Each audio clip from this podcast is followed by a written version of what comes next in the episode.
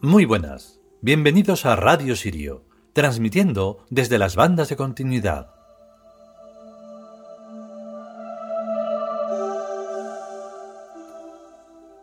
Mm, sí, cuando uno reconoce que todo lo que está aquí es ajeno a uno mismo, no es decir, bueno, pues entonces búscate un sitio. No, si este es nuestro sitio. Lo que ocurre es que eso ajeno mm, es inconsciente y por eso es ajeno. Entonces lo que tiene que desaparecer es lo otro. O, bueno, desaparecer o convertirse, pero eso es muy extraño. Que de repente uno, mm, con la cerrazón de la estupidez, dé paso a la cerrazón de la inteligencia, pues es muy complicado. Para eso hay que mm, reconocer el recuerdo profundo de todas las reencarnaciones que hemos tenido aquí, de todos los seres que hemos sido, y eso no puede ser, porque dicen, ah, eso es cosa de gente rara, eso es de religiones, eso es de sectas, y toda esa mierda que dice la porquería de la humanidad precisamente. Entonces por eso no puede haber evolución. No es por perder la esperanza, pero a mí me parece que en ningún momento va a ocurrir. Y si ocurre va a ser dentro de tanto tiempo que aunque seamos, pues eso, muy esperanzados y, y tengamos fe en que mm, en las siguientes reencarnaciones lo vamos a conseguir, no tiene mucho sentido, porque lo vamos a conseguir con quiénes. Si aquí cada vez hay más estupidez, entonces no, no cuadra. Pero bueno, a lo mejor hay un momento en el que sí y no sé, suena la gaita o yo no sé qué, qué otro instrumento. De momento vamos con el capítulo que es muy interesante e importante.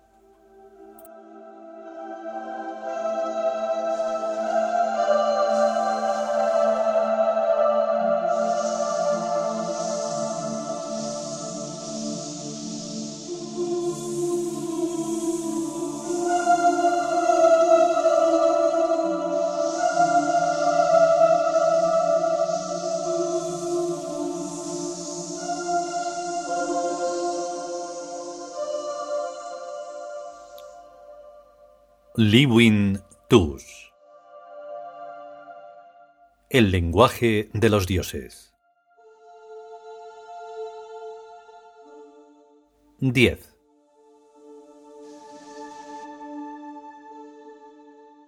Quienes son capaces de entrar al otro lado del cristal de su propio psiquismo se encuentran una atmósfera gris carente de sonidos, y en ella ve las presencias que habitan en su alma todo es allí paz y serenidad, y el tranquilo misterio que le está esperando.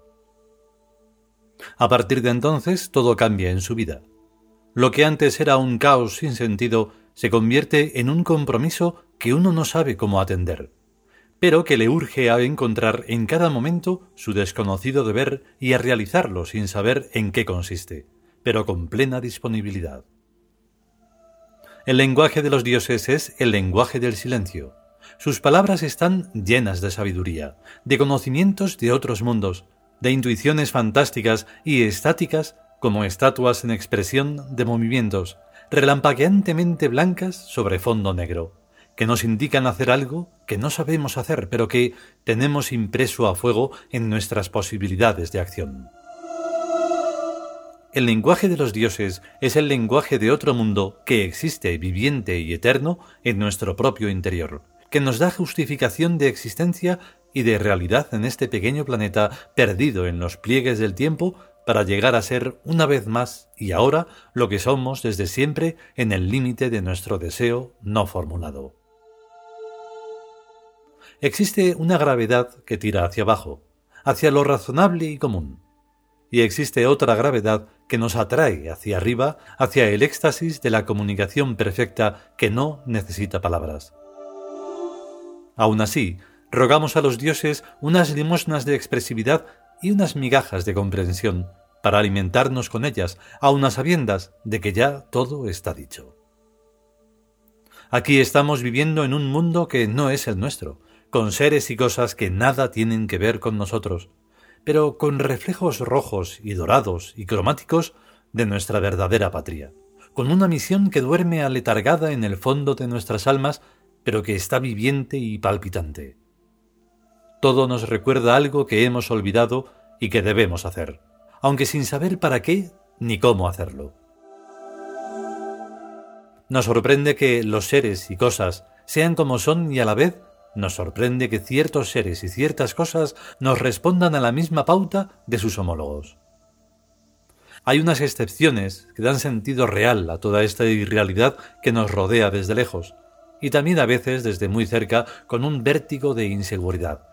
Ciertas excepciones que nos mantienen en este mundo yastro con la certeza de estar de servicio a la orden de intereses muy superiores.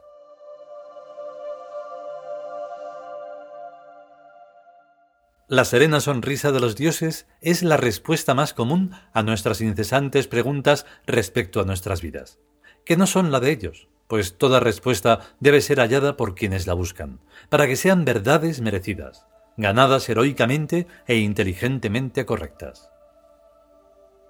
Vivir es vivir en un cuerpo extraño, en unas circunstancias extrañas y en un mundo extraño, y a pesar de ello, vivir.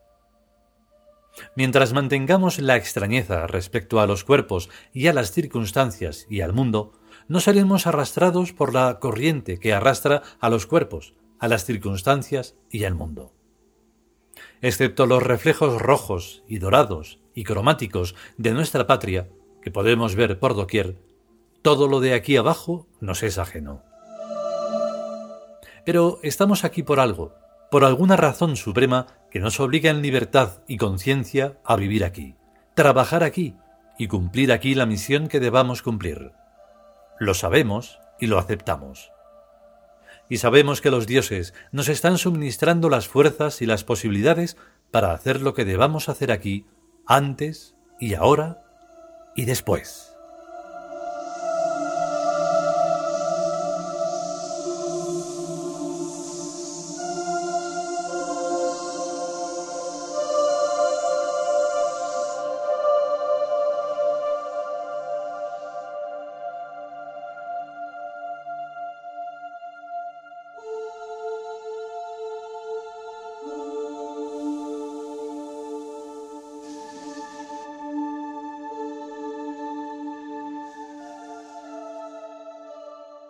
Y hasta aquí este capítulo número 10 del libro El lenguaje de los dioses.